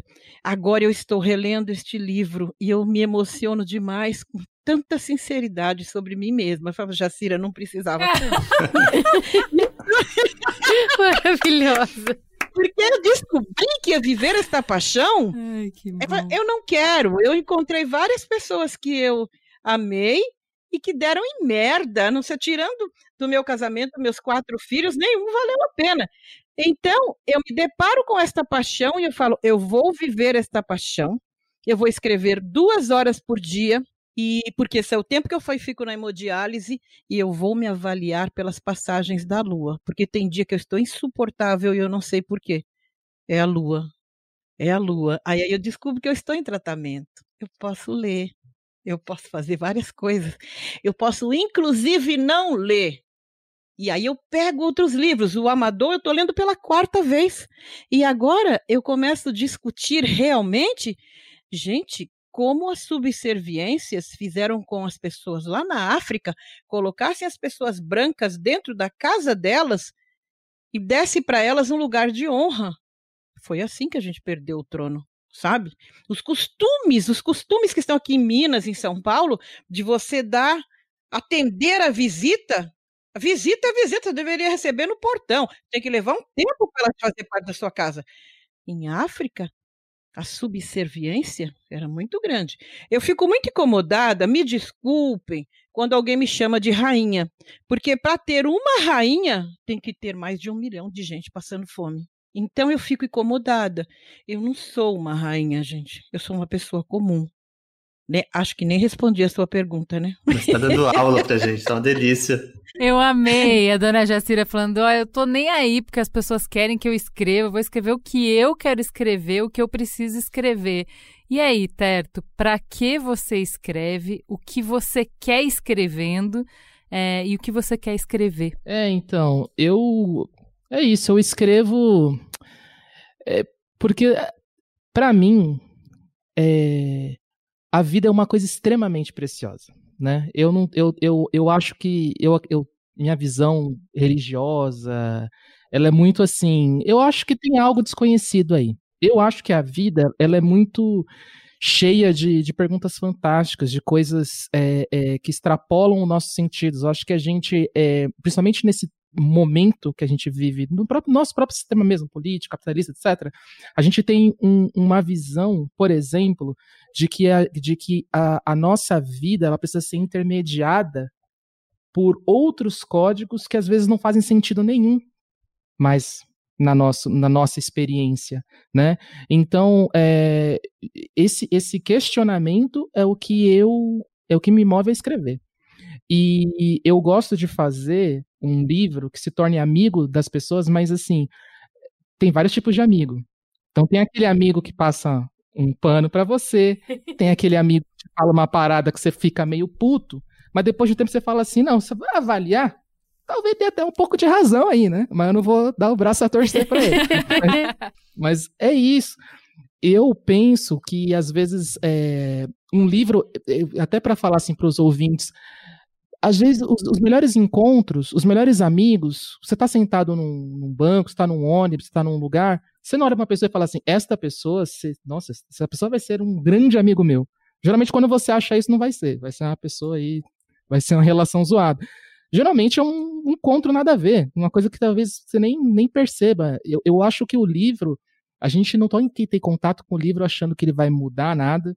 Você que está ouvindo, não precisa achar que o ah não, eu tenho que gostar desses clássicos. Você pode não gostar. Você pode não gostar de russos, você não pode, você pode não gostar de entendeu? De Machado de Assis, pode não gostar. Você pode é, é, ter um, um, uma experiência absolutamente transformadora de um livro, sei lá, que você encontrou numa, num sebo, entendeu? E ninguém tem nada a ver com isso. Você tem uma experiência única e própria de vida e única e própria com as, com as coisas com, com, com a qual você está se relacionando. Então, é, hoje o meu caminho de escrita assim está sendo, eu comecei na crônica, eu sempre vou ter um olhar crônico. Agora eu estou escrevendo contos, vou escrever um ensaio para Todavia agora, é, então mais uma coisa. Estou escrevendo um folhetim para o Sesc Pompeia, que, que é uma pegada meio afrofuturista. Eu estou experimentando. Esse é, meu, esse é meu caminho. É experimentando e acrescentando ingredientes, sabores, as coisas. E eu acho que é, tem uma voz dentro de você, bota. Como é que a pessoa vai ouvir? Como é que isso vai atingir a vida dela? A gente não sabe. Às vezes você vai estar. Tá, você vai ter esquecido que fez algo, como a dona Jacira falou em relação a isso. Você vai ter esquecido e aquilo vai estar. Tá, porque está disponível. Ah, quando você coloca sua voz para fora, sua voz está disponível no mundo. E ela vai fazer alguma coisa aí, que não tem nada a ver com você mais, às vezes. tem a ver com o mundo, entendeu? Então eu acho que é, eu não tenho um plano muito definido do que eu quero fazer. Se eu tenho a voz, eu salto e vamos ver aí no que dá. Às vezes não dá em nada, o que é muita coisa também, não dá em nada é uma coisa muito legal. Precisa ter esse peso de sempre dar em alguma coisa, não é verdade, gente? Não, isso que você me falou, você me lembrou de um, de um livro que eu editei, é, é, pô, muito trabalho da editora, agora mas, assim, essa jornada, até chegar na, na Intrínseca, que era a editora que eu almejava e tudo mais, que eu achava, pô, é, é editora enorme, era muito para pagar aluguel e a gente editava, claro, alguns livros que a gente gostava, mas alguns, muitos que não faziam necessariamente é, é, parte da, da, sua vontade. Eu lembro um que eu editei que chamava Start, e era um livro de autoajuda, a gente tem no Novo Século. E eu li aquilo e, e é, é, é, isso de o livro encontrar, né? Esse livro eu lembro até agora, outros livros, né? Sei lá, eu lembro quando eu li Memórias Subsolo, eu não lembro nada de Memórias Subsolo do Dostoiévski, mas esse livro de autoajuda ficou na minha cabeça. Ele tinha uma coisa é, é, é, que ele falava, assim, ele falava, ah, se você estiver num avião que vai cair, o que, que você vai sentir? Bem autoajudão. O é, é, que, que você vai se arrepender de não ter feito? E aí eu ficava lá editando, falei, caramba, o que, que eu ia me arrepender de não ter feito? Ficar mais com meu filho, não ter escrito. E, e, e, aí ele falou, e aí a lógica do livro é, então começa, começa nem que seja 15 minutos, começa nem que seja meia hora, mas começa a andar para isso que você vai se arrepender de não ter feito. E no fim, isso, isso ficou na minha cabeça e, e muito, vários passos. É, é, é, Maravilhoso. eu lembrava desse livro, assim, sabe? É muito doido. Claro que é, do outro é a lado música chiclete, que você adora odiar, né? Total, e outras pessoas pediram demissão na empresa por causa desse livro. Mas é isso, né? esse negócio vai, vai Esse livro fez mal. Mas às vezes é isso. E, e, não sei, não sei porque eu comecei a falar disso. Não, mas... eu queria até, é, pra gente encerrar aqui, te perguntar um pouquinho, né, essa mesma visão do Terto como escritor, perguntar a sua como editor. Por que você edita e publica? O que você edita e publica e o que você gostaria de editar e publicar? Eu ando me questionando muito sobre isso, sabe? Pessoalmente, de, de eu, eu, eu editei pô, muita coisa, sei lá, desde o, é, é, o Sutil Arte Ligar Foda-se, que esse livro mais vendido foi um que eu é, é, tava lá, fiz a contratação, sabe? Até isso, Machado de Assis com, com ilustrações do Portinari, resgatada da década de 40. Então, é, é, e aí eu fico me perguntando muito de, de é, é, de intenção, e tem uma discussão no mundo editorial que o editor muitas vezes era a pessoa invisível, né, que não, não, não necessariamente é, é colocava sua vontade, é, é, não é um artista, né, não é um escritor, não é o. o, o, o e, e aí algumas discussões, tem a Elaine Ramos, que era da COSAC, que está na OBU, tem algumas discussões em torno do editor, que eu venho pensando que eu gostaria de ir para um outro lado, de é, ser mais autoral, qual que é o limite de edição e, e, e, essa criação artística também. Então eu tenho estudado muito sobre isso, de, de é, é até fazer essa passagem para o digital, como que mistura livro com, com narrativas, é, é, de, com jogos, com outras coisas que me influenciaram, né? Eu, eu, eu, eu não cresci lendo tanto, mas eu jogava Ilha dos Macacos com a minha mãe, sabe? Jogava outros joguinhos e tal, e aí isso me veio na cabeça. Então, parte da jornada do que você por que você faz isso vai de você se entender como pessoa, né? Eu tô nesse meio do caminho ainda, tentando me entender. Vários livros eu edito porque é, é, é eu fico apaixonado por eles e, e, e é meu ganha-pão também, né? Meu trabalho, é o que eu faço para viver. Ao mesmo tempo, a gente tenta fazer um, um, um trabalho que faça sentido, que coloque, que mude a vida das pessoas, é lindo, pô, a gente recebe um monte na Antofágica. Hoje eu trabalho principalmente com ficção científica na área e fico com clássicos na Antofágica. É, pô, quando a pessoa fala que nunca tinha lido Kafka, foi o primeiro contato com ela. Tem tanta mensagem bonita que vocês devem receber um monte também quando vocês é, fazem os programas. Isso é um alimento para a alma que faz um pouco você sentir que você está fazendo algo é, é, é, bom, né? Mas ao mesmo tempo é isso, eu tenho essa vontade de explorar, que o Teto está falando, né? De experimentar quais são os próximos passos, o que, que tem na frente. Gente, muito obrigada por essa conversa linda. É um presente para quem é apaixonado por livro e para quem não foi picado por esse bichinho. Porque eu acho que, como a dona Jacira falou, talvez uh, seus pais não liam em voz alta Esmalha. E você não foi incentivado em casa. Talvez seus amigos estavam só jogando videogame. E para talvez livro está distante, como o Terto falou, eu não pertencia à livraria, eu não pertencia à biblioteca, a minha professora achou que eu também não precisava ler. Talvez o, o livro nunca tenha te feito convites que faziam sentido para você. E eu acho que o que vocês três fizeram lindamente durante essa conversa foi dar convites, fazer convites que eu acho que podem fazer muito sentido para nossa audiência. Queria agradecer muito a vocês por isso. Obrigada por lerem, por publicarem, por escreverem, por nos inspirarem. Farol aceso.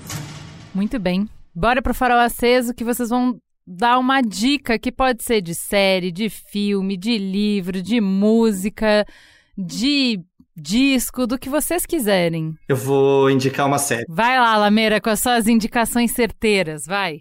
Eu vou indicar uma série que na verdade só tem um episódio, eu vou indicar porque eu sei que já já alguém vai indicar ela, então que é o Lovecraft Country, que acabou de, de estrear na HBO, tem um episódio só até agora, é baseado em um livro do Matt Ruff, que saiu lá na Intrínseca, inclusive, é... E é uma história que, que que você acompanha um, um, um, um, homem negro em busca do pai que sumiu, é um, um homem apaixonado por literatura é, e começa a, a, a, misturar um pouco, então, essa vivência dessa pessoa é, é, tentando achar os, os condados que seria seguro para ele ir, é, ao mesmo tempo do, desses monstros do Lovecraft, né, dessa literatura de terror cósmica, tomando formas ameaçadoras para ele. Então, eu, eu, assisti o primeiro episódio, minha cabeça explodiu, achei demais, e é acessível, e é gostoso, e tem referências deliciosas. Então, eu indico muito, não vejo a hora de sair o segundo para eu ir atrás. e você, Terto? Eu eu tava com uma indicação aqui no meu celular, ele apagou. Maravilhoso. Magia maravilhosa, né? Antes eu, eu vou fazer jabá.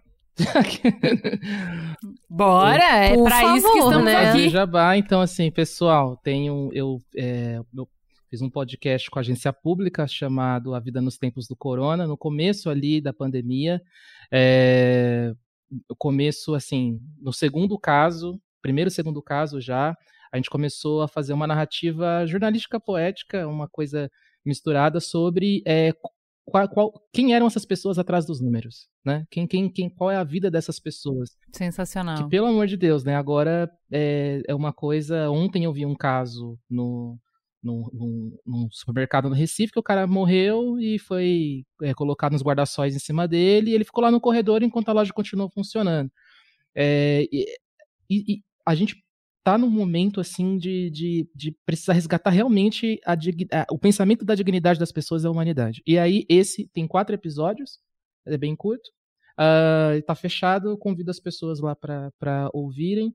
É, e eu tenho o podcast lá da, da editora Todavia, tem o podcast Quarta Capa, que é, a ideia é justamente expandir o, o, o, a experiência do livro faz, fazendo, fazendo com que ele se introduza na vida das pessoas. Então, qual que é a questão? É muito legal, parabéns, viu? Eu adoro o podcast. É, ah, legal. É muito bom. Então, é, é, sair da, da, da, da, ideia do, do que você precisa sentir é tipo assim: olha, esses são os assuntos, sente aí o que você quiser sentir. Uh, tá. O que eu vou recomendar é porque eu acho que quando eu falei essa coisa de ideia de, de, de de como a literatura pode ser expandir e ir para outros universos, para outros é, horizontes e tal, é, eu vou eu vou é, recomendar uma música que eu achei assim uma um, um, A nossa relação com o tempo é muito louca, né? Bom, o Bob Dylan é um cara que eu gosto muito. Ele é um, é um músico fantástico e ele lançou um, um, uma música que é um resumo da história, da vida dele, que tem 14 minutos, sem refrão, sem nada, vai embora. E essa. E, e, e eu fiquei é, muito impactado por isso, primeiro, porque é no tempo do urgente, do agora, do não sei do que, você lança uma. Você tem 60 anos, você lança uma música de 14 minutos.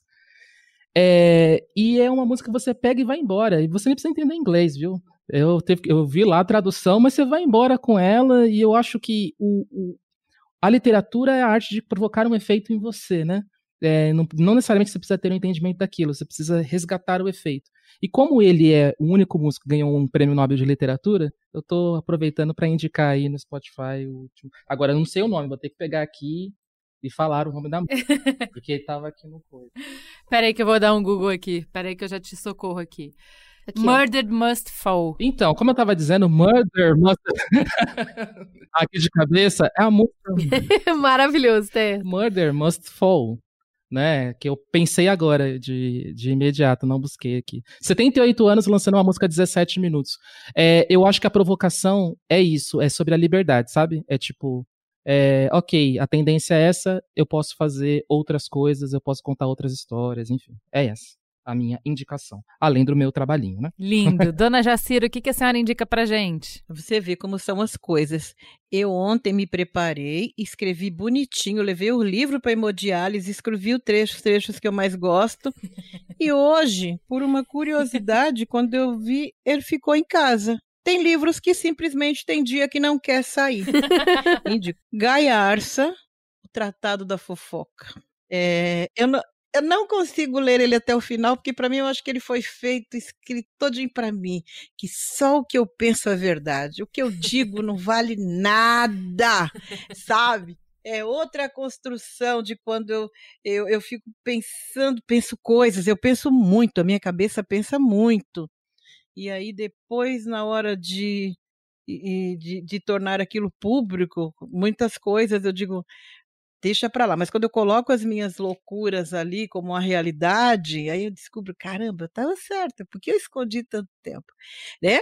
Principalmente assim, eu, eu gosto, adoro escrever, mas eu me descobri fazendo podcast. Mas eu não me descobri. Desde que eu ouvia a minha avó, em 1970, no nome do programa do Homem do Sapato Branco, procurando o meu avô que havia fugido com outra mulher, né? E eu ali assistindo e dizendo, nossa, eu vou querer ver vocês sair.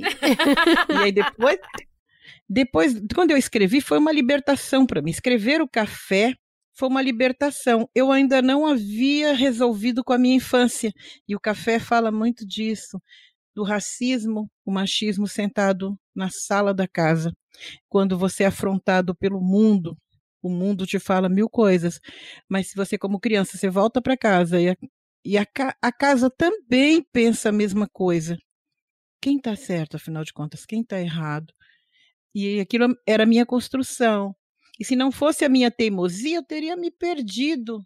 Aliás, muitas vezes me perdi, e muitas vezes, quando eu me perdi, foi que eu me encontrei. Linda. Dona Jacira, qual é o nome do seu podcast?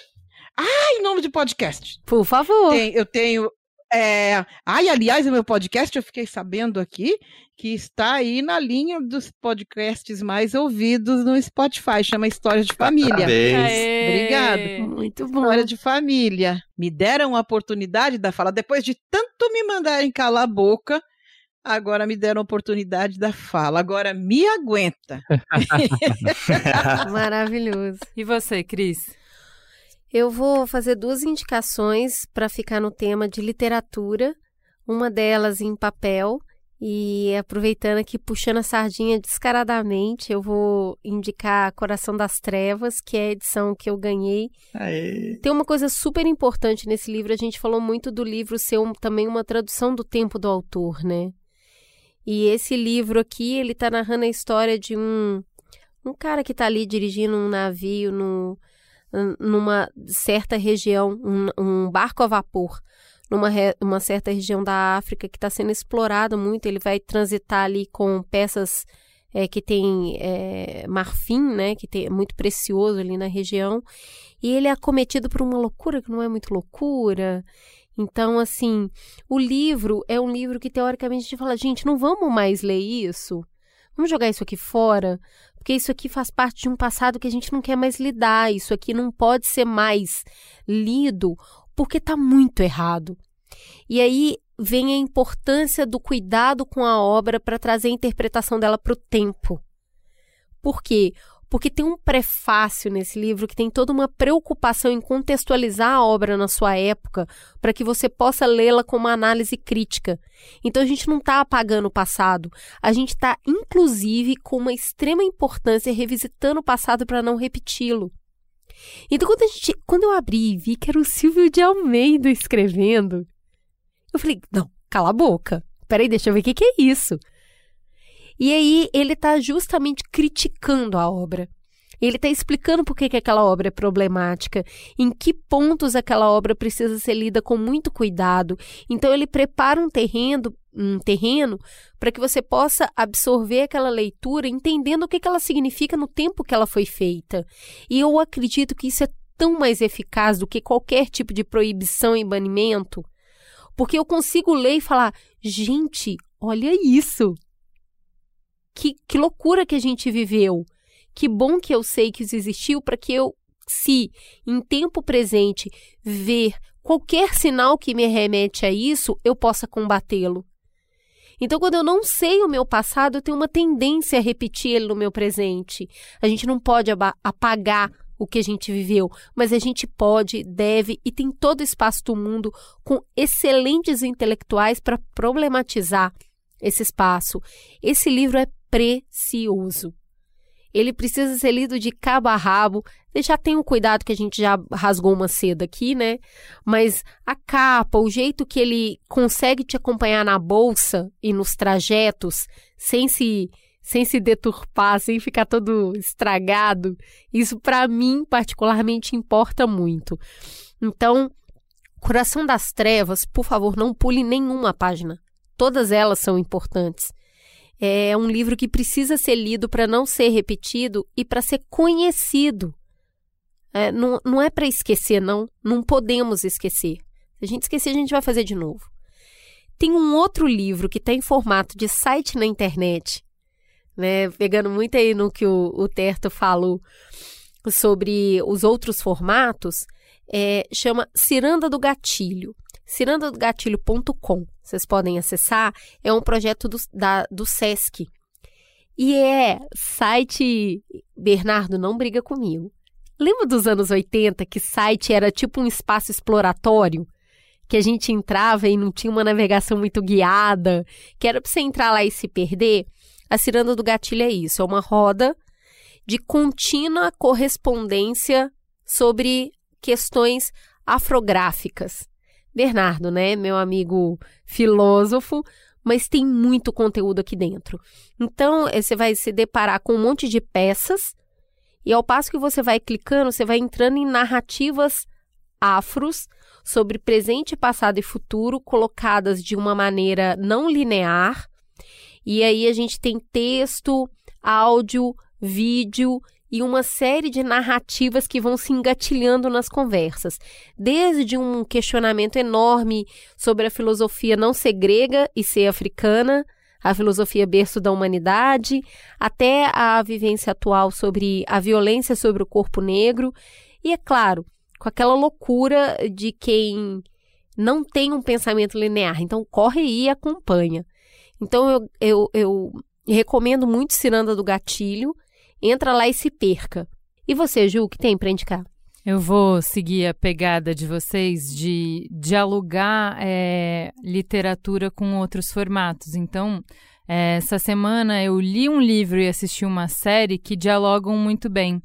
É, a gente tem se questionado né, nessa jornada do Mamilos, no jeito que a gente aborda as pautas, sobre essa característica do nosso tempo de tentar resolver problemas coletivos, de tentar buscar soluções para problemas coletivos no individual.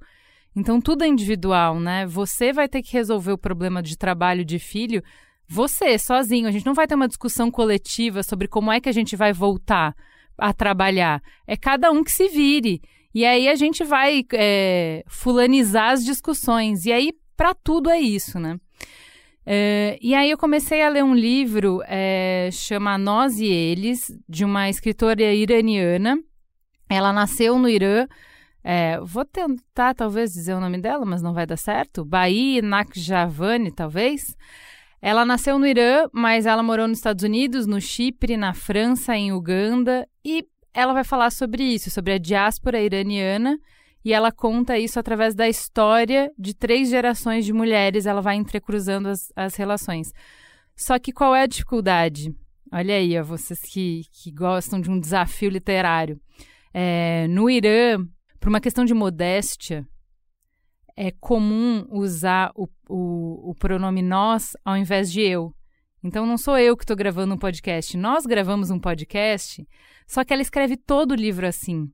Então, até você conseguir entender que não são duas pessoas ou mais que estão envolvidas naquela ação, que eu estou falando em primeira pessoa, mas na verdade está em segunda pessoa, é difícil. Então, é uma leitura complexa. Só que essa complexidade traz implícito esse pensamento do que sou eu e do que, que somos nós, do que, que eu escolho e do que, que nós escolhemos, do impacto das minhas ações e das nossas ações, e do quanto que tem de nós em mim e do quanto tem de mim em nós. Então é muito interessante o livro e essa brincadeira, essa dualidade. E aí eu assisti um documentário super premiado é, é, que chama One Child Nation sobre a a política do filho único na China. E aí é, é a coisa que, né, obviamente eu gosto, que é o do contraponto, de eu me contrapor a mim mesmo. Se eu penso uma coisa, eu busco coisas que desafiam esse meu jeito de pensar. Então, o que, que acontece quando a gente sobrepõe o coletivo ao individual? E esse documentário é brutal, é devastador. Eu tinha assistido, quando eu era adolescente, um documentário que falava sobre essa política, então a quantidade de bebês, meninas abandonadas e mortas, e de aborto e assassinato não sei o quê. E eu lembro que eu tinha ficado muito impactada, mas voltar nesse tema depois de ser mãe e com o jeito, com a montagem desse, desse documentário é devastador, assim. E aí eu acho que é isso, né? Você vai ler um livro, você tem as suas conversas, você assiste uma série e tudo isso vai se costurando e tudo isso vai te fazendo parte da sua caminhada, né? Eu achei que essas duas obras dessa semana é, super é, conversaram. Então, Nós e Eles é o livro e o documentário só assista se você tiver bom da cabeça, tá? Porque ele é realmente muito pesado. One Child Nation. Ô, Ju e Cris, de um minuto. É, é, é o seguinte, pessoal. É, o livro é uma arte coletiva. É, não sai diretamente da, da, cabeça do escritor para a sua mão. Tem muitas pessoas envolvidas. Se tem bons livros, é tem bons editores, é tem bons capistas, tem bons revisores, tem o cara que trabalha em várias pontas. Isso movimenta a vida das pessoas, isso é o ganha-pão da vida de muitas pessoas. Então, se possível, incentive é, as livrarias que agora estão passando por um momento difícil e também as editoras independentes.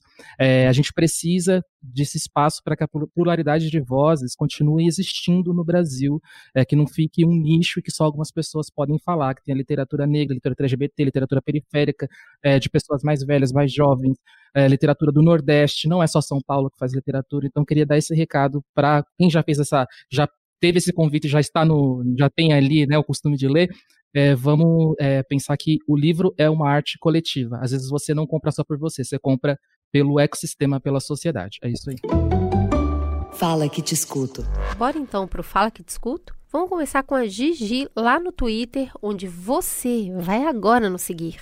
É só clicar lá, arroba mamilospod. Eu estava estudando sobre o processo de morte e luto e hoje Ai, mamilos, que sintonia. Amo e sempre acompanho o trabalho de vocês. O Enichirai disse, ouvindo Mamilos sobre luto em 10 minutos, ainda na introdução do episódio, eu já tô chorando.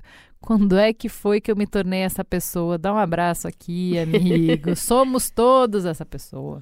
O João Garrido disse: O Mamilo sobre Luto é um episódio essencial. A morte e o morrer precisam muito ser abordados, encarados e, se possível, fazer isso todos os dias. Destaco a análise precisa, que o processo de luta envolve a travessia de ser a dor para ter a dor. Eu achei muito bonito isso também. Lindo, lindo, lindo. O Luiz Alves disse: sobre o último episódio do Mamilos, Luto, Mais um episódio extremamente necessário para a gente lidar. Afinal, não sabemos se essa infecção pode nos acometer ou a algum familiar. Ainda mais no momento em que a morte está sendo normalizada por uns da forma incorreta. Olha, você tem que fazer o seguinte também. Você vai lá e seguir no Instagram, sabe por quê? O Instagram, arroba mamilospod, além de ter a divulgação do programa, tem teaser, foto dos convidados, o que foi recomendado no farol aceso. Vocês falam, ai gente, não deu tempo, eu não anotei, eu esqueci. Corre lá. Arroba Mamilospod no Instagram. Toda semana eu respondo pelo menos duas directs pedindo: ai, vocês não podiam é, postar o farol aceso, porque nunca dá tempo de anotar. E a pessoa já tá no Instagram, eu só mando o link do post. Gente, Gente tá lá, galera. Vamos prestigiar a equipe de redes sociais do Mamilos. Bora dar um seguir. Assim como fez a Bruna e Garcia. Confesso que estava com receio de ouvir o episódio. Tabu, né? Finalmente ouvi e foi lindo. Pensei em coisas que nunca tinha pensado e acho que saí do episódio mais empática. Obrigado, Mamilos. O JR disse: Gente, acabei de escutar esse episódio e eu tô inundado de emoções. Perdi meu pai recentemente. No dia da sua partida, eu estava muito longe. Eu lembro que a primeira coisa que eu fiz foi procurar algum episódio de vocês que me confortasse. Encontrei alguns ótimos, mas esse me ajudou a ressignificar muito. Obrigada mil milhões de vezes. Amo, sou esse podcast. Querido! Gente, que confiança, né? A pessoa passa por um processo desse e fala: deixa eu procurar um mamilos para ver se me reconforta. Olha, nem sei o que dizer. Só sentir. O Oliveira S. Felipe disse: lindo. Para mim, o destaque foi para o farol aceso do Lúcio. Eu já tinha ouvido mais de mil vezes a música Cajuína, mas nunca parei para pensar no significado. Ouvir essa música com o contexto me deixou impressionado com a habilidade do Caetano de transformar momentos em poesia. Eu fiquei refletindo em como aquele pai, nordestino forte, em vez de ser consolado pela morte do filho, acabou tendo que consolar o Caetano. E apesar de forte, demonstrou-se tão delicado com o gesto de presentear com uma rosa outro homem. Obrigada, Lúcio. Ai, foi uma lindeza isso, né? É. E aí, temos um programa, dona Cris? Opa, tem demais. Vambora aquecer o pé, amiga? Tá frio aqui. Beijo, gente. Até semana que vem. O Mamilos é uma produção do B9. A apresentação de Juvalauer e Cris Bartz. A coordenação geral é de Carlos Merigo, Juvalauer e Cris Bartz. A direção criativa e edição é de Alexandre Potachev. A produção de Beatriz Fioroto. Apoio à pauta de Jaqueline Costa. Trilha de Andy Lopes. Identidade visual de Bárbara Seward. Coordenação digital de AG Barros, Pedro Estraza, Lucas De Brito e Iago Vinícius. Atendimento e comercialização, Raquel Casmala, Camila Maza e Thelma Zenaro. Mamilos jornalismo de peito aberto.